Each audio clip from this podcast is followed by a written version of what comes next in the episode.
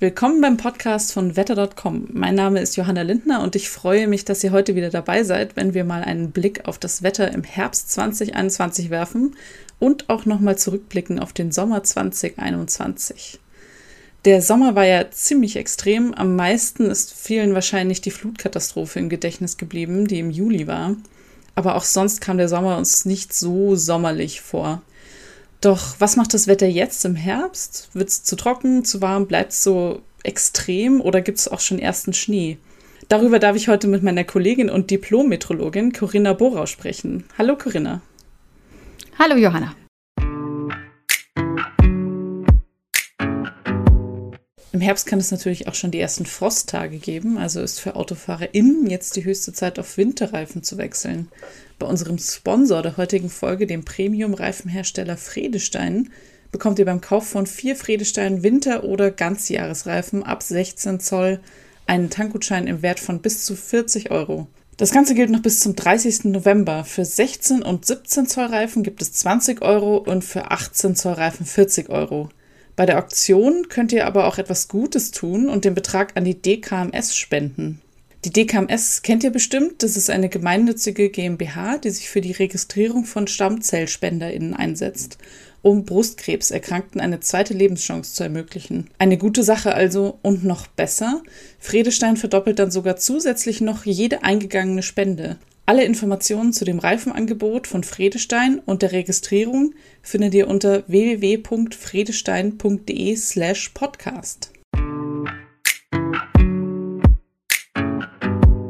Corinna, wie fandest du denn persönlich das Wetter diesen Sommer? War es dir genug Sonne oder hätte es besser sein können? Also Sonne hatten wir ja eigentlich, aber gefühlt so diese lauen Sommerabende auf der Terrasse, auf dem Balkon, die gab es ja wirklich nur vereinzelt. Ist zumindest auch mein Eindruck und ich glaube, den haben viele. Aber wenn wir uns jetzt den Sommer insgesamt auch über Deutschland gemittelt anschauen, war er einfach durchschnittlich und er war sogar ein bisschen zu warm. Man mag es kaum glauben, zumindest nach dem alten Klimamittel. Also wir hatten trotz der Extreme mal einen typisch mitteleuropäischen Sommer bei uns in Deutschland. Aber natürlich punktuell war er dann wieder extrem, wie du schon angesprochen hast, die Flutkatastrophe. Dann hatten wir jetzt vor kurzem auch den Tornado in Kiel. Ähm, das waren natürlich kleinräumige Extreme, die den Sommer geprägt haben. Aber insgesamt war eben beim Niederschlag und auch beim Sonnenschein durchschnittlich. Bei der Temperatur gab es ein leichtes Plus, sowohl nach dem alten als auch nach dem neuen Klimamittel. Was wir natürlich nicht vergessen dürfen, die letzten drei Sommer zuvor, die waren natürlich geprägt von zahlreichen Hitzetagen und extremer Dürre. Also an denen dürfen wir uns auch nicht unbedingt orientieren. Das war wirklich ein ganz anderes Extrem. Und der Vorteil des punktuell zu vielen Regens, aber eben diese Dürre, die es diesmal nicht gab, war natürlich auch, dass es draußen schön saftig grün war. Also es sah auch wirklich schön aus und sagen wir es mal so, Tropennächte und 35 Grad und mehr, auf die können, glaube ich, auch die meisten verzichten, zumindest wenn man in der Großstadt lebt und nicht gerade im Urlaub am Meer ist. Ja, wahrscheinlich. Wir hatten aber dennoch, wir hatten aber dennoch zumindest im Juli eine kleine Hitzewelle. Also es gab, es gab auch mal 35 Grad und auch Tropennächte. Es war halt für viele vermutlich zum Glück nicht ganz so oft wie in den Sommern zuvor. Das heißt, da haben die Sommer vorher unsere Wahrnehmung ordentlich verschoben schon mal. Ja, auf jeden Fall. Also wir hatten ja wirklich zahlreiche Sommertage und Hitzetage und eben auch diese extreme Dürre. Und davon wurden wir jetzt zumindest in diesem Jahr ein bisschen verschont. Also hatte das Ganze auch sein Gutes. Genau, müssen wir es so sehen. Immer positiv bleiben. Ne? Auch wenn natürlich viele trotzdem lieber gerne viel draußen gewesen wären. Ja, das stimmt natürlich. Dann gehen wir jetzt nochmal vom Sommer auf das jetzige Wetter, beziehungsweise auf das Wetter, was jetzt noch kommt. Was ist denn so das normale Durchschnittswetter im Oktober und November? Also typisch äh, im Oktober ist ja zum Beispiel das goldene Oktoberwetter, was sich natürlich auch viele wünschen. Nebel ist natürlich häufig auch noch ein Thema, aber es kann natürlich auch noch häufig angenehme Herbsttage geben mit um die 20 Grad und Sonnenschein. Wir haben sogar Herbstrekorde aus Jena von über 35 Grad. Also es ist im Herbst noch vieles möglich. Wir haben nämlich noch große Kontraste gerade in den Übergangsjahreszeiten. Die Polregionen werden jetzt rasch kälter. Im Mittelmeer ist es noch warm, gerade eben das Wasser. Dadurch haben wir eben viel oder eine große Temperaturspanne, die einfach möglich ist. Aber normale Temperaturen sind im Oktober natürlich eher so, sagen wir mal so 10 bis 20 Grad tagsüber. Auch den ersten Frost hatten wir ja schon. Bodenfrost ist natürlich häufig. Und im November äh, geht das Ganze natürlich weiter zurück. Da haben wir eben durch den niedrigen Sonnenstand, durch die Tagesdauer, die immer kürzer wird, auch gleichzeitig diese teils tagelang grauen Tage, also dieses äh, typische Novembergrau, wo es dann irgendwie auch nur knapp über Null geht. Also das ist auch möglich, aber selbst im November bei Föhn in Rosenheim gab es auch noch mal 25 Grad. Also wie so oft, es ist vieles möglich. Also alles dabei. genau. Im Herbst werden die Tage ja auch schnell kürzer und dunkler und bei vielen sinkt da auch das Aktivitätslevel an der frischen Luft, was ganz klar ist.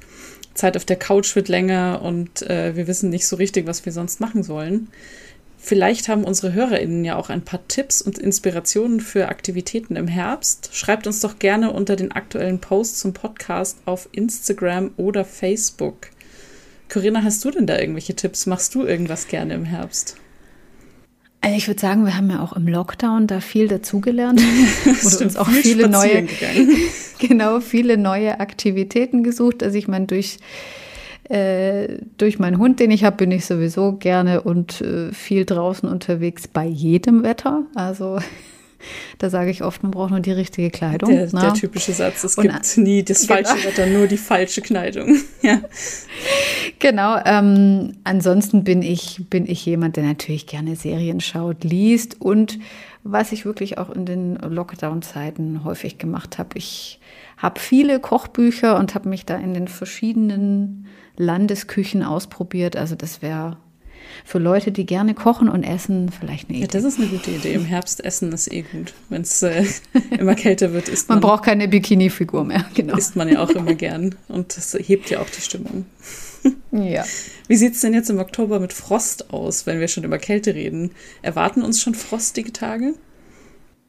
Also wir hatten ja schon den ersten Frost, Bodenfrost auf jeden Fall. Und ähm, jetzt in den nächsten Tagen haben wir ja erstmal hohen Luftdruck, der sich durchsetzt. Und ähm, dann ist natürlich die Chance für einstellige Werte und dann lokal auch eben Frost umso größer. Also das erwartet uns jetzt in diesem Monat und vermutlich im November sowieso häufiger. Also darauf müssen wir uns einstellen.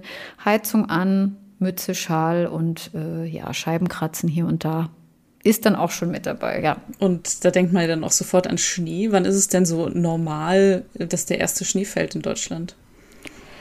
Also gerade im Bergland ist das im Oktober ähm, typisch. Beim Flachland, oh, da dauert es ganz schön lange. Also viele Regionen erst im Dezember, gerade so Richtung Küsten, Nordwesten auch erst im Januar. Also das ist sozusagen, wären die typischen Zeiten für die erste Schneedecke dann auch im Flachland. Aber ja, das äh, kann manchmal auch äh, komplett ausfallen oder wie beim letzten Weißen Weihnachtsfest 2010, wo es dann schon eben pünktlich in ganz Deutschland geklappt hat. Ja, aber jetzt peu à peu von den höchsten Regionen bis in die tieferen Lagen jetzt im Laufe des Oktobers, Novembers, das könnte schon was werden, ja. Also weiß man dafür dieses Jahr schon was oder ist das noch offen? Genaues kann man da natürlich äh, noch nicht sagen. Leider sind die Wettermodelle, also die Langfristmodelle, gerade das amerikanische NOAA-Modell, sieht immer alles relativ durchschnittlich. Da muss ich sagen, das hat auch in diesem Jahr häufiger versagt. Also gerade diesen nassen Sommer und diesen kühlen August zum Beispiel, das war der kühlste seit 2014, also eine echte Rarität. Ähm, das hatte das nicht auf dem Schirm. Also von daher würde ich sagen, ist wirklich in diesem Jahr vieles, vieles möglich. Ähm, tendenziell ist es natürlich wieder überfällig, dass wir ein weißes Weihnachtsfest kriegen, weil es jetzt eben schon elf Jahre her ist. Aber tendenziell sieht es erstmal nach dem europäischen Modell leicht zu mild aus. Also Flachlandschnee im Oktober und zumindest Anfang November würde ich erstmal ausschließen. Das heißt, Ja. die Wettermodelle können schon eine Richtung vorgeben, aber die können sich auch schon noch täuschen. Das heißt, man muss immer wieder schauen. Genau, und deswegen schaue ich mir das ja auch immer regelmäßig an und versuche das natürlich äh, so gut wie möglich zu interpretieren, aber es sind einfach Langfristprognosen und die sind einfach mit sehr, sehr großen Unsicherheiten behaftet und ja. Deswegen bleibt es spannend. Dann gehen wir doch mal vom Schnee in die andere Richtung. Du hast vorher schon gesagt, dass es auch richtig schön sein kann im Herbst. Das wird ja auch Altweibersommer genannt. Was macht diesen Altweibersommer denn aus und wo kommt denn das her? Also Altweibersommer beinhaltet halt natürlich nochmal spätsommerliches Feeling, eine recht stabile Wetterlage, ähm, eben gerade so Ende September, Anfang Oktober. Wenn wir dann ein stabiles Hochdruckgebiet haben und wir eben dann ein paar schöne sonnige Tage haben und vielleicht auch Temperaturen von 20 bis 25 Grad, dann spricht man eben davon. Zumindest eben, wenn sich der Nebel auflöst. Oft hat man dann eben mehrere trockene Tage, eine gute Fernsicht, also prima Wanderwetter. Ähm, und der Begriff kommt von dem althochdeutschen Knüpfen der Spinnweben, weil gerade jetzt so äh, zu dieser Jahreszeit sieht man es ja häufig, diese ähm, Spinnweben der Baldachinspinnen heißen die. Und dann äh, ja, hat man eben gerade morgens im, im schönen Morgenlicht diese, diese Spinnweben mit dem Tau, der sich da fängt. Daher kommt sozusagen dieser Begriff. Mhm. Aber es ist einfach eine meteorologische Singularität, also etwas, was häufig Ende September und Anfang Oktober stattfindet, eben nochmal so eine Schönwetterphase. Können wir uns denn darauf einstellen oder wird es dieses Jahr eher jetzt schon vorbei sein mit der Schönwetterphase? Also wir hatten das ja jetzt schon äh, zeitweise, gerade ähm, Ende September, Anfang Oktober, wo es auch noch mal äh, gerade hier in München sommerlich war. Das war eben nur kurze Zeit. Jetzt Anfang Oktober setzt sich nach diesen nassen grauen Tagen zumindest wieder ein paar Tage schönes goldenes Oktoberwetter fort. Also das haben wir jetzt zumindest ein paar Tage, wo wir uns drauf freuen mhm. können. Aber wirklich Altweibersommer auch nicht, weil die Temperaturen eher verhalten sind. Wir bleiben unter der 20 Grad Marke, deswegen ja so ein kühler Altweibersommer vielleicht. Also es bleibt eher doch herbstlicher als sommerlicher. Genau. Dann haben wir in der letzten Folge, habe ich ja schon mit dem Andi über den Sturm geredet, der im Herbst äh, typisch ist. Dann gibt es ja noch was, was du auch schon angesprochen hast, den Nebel. Warum ist der Nebel so häufig in dieser Jahreszeit? Also zum einen, dass die Tageslänge im Oktober ja jetzt stark abnimmt. Also das merken wir ja wirklich äh, fast täglich, dass es immer dunkler wird. Und wenn eben der Boden dann stark bei einer klaren Nacht auskühlt, dann steigt eben auch die Nebelwahrscheinlichkeit. Ne? Also mhm. in, der, in der kalten Luft haben wir dann schneller den Taupunkt erreicht und dann haben wir eben diese feinsten Wassertröpfchen, diesen Dunst und diesen Nebel, der entsteht. Und gerade so in Senken und Muldenlagen in der Nähe von Flüssen, da haben wir das dann eben häufig. Und dadurch, dass die Sonne eben später aufgeht, immer weniger Kraft hat im, im Herbst, je näher wir dann auch in den November kommen, desto länger dauert es eben, diesen Nebel wieder aufzulösen und dass die Temperatur steigt und wir eben dann warmes und sonniges Wetter genießen können. Was auch schon mir aufgefallen ist, ist, dass im Herbst Temperaturen, die im Sommer ähnlich sind, sich aber anders anfühlen. Wie kommt es dazu? Also natürlich gefühlte Temperatur ist äh, von vielen Faktoren äh, abhängig. Zum einen natürlich durch die äh, Luftfeuchtigkeit und durch den Wind. Und gerade ähm, wenn wir jetzt im Herbst diese Hochdruckwetterlagen haben, haben wir am Rande von dem Hoch eben diesen kühlen Ostwind. Und ähm, ja, deswegen fühlt sich das dann häufig etwas, etwas kühler an. Und natürlich, wenn die, wenn die Luftfeuchtigkeit hoch ist und man so das Gefühl hat, diese Kälte kriecht so in einen rein, dann äh, ja, unangenehm. Ja. ja. Dann vielen Dank für deine Zeit, Corinna. Dann bin ich gespannt, was der Herbst dieses Jahr bringt und ob wir schon bald Schnee haben. Sieht ja nicht ganz danach aus, aber ich bin trotzdem weiter gespannt. Ja, ich bin auch gespannt. Und wenn wir den Schnee jetzt vielleicht im Herbst nicht haben, dann können wir uns vielleicht darauf freuen, dass es vielleicht zu Weihnachten klappt. Das wäre doch. Ja, das wäre ja mal was. Dann bis zum nächsten Mal. ja, tschüss.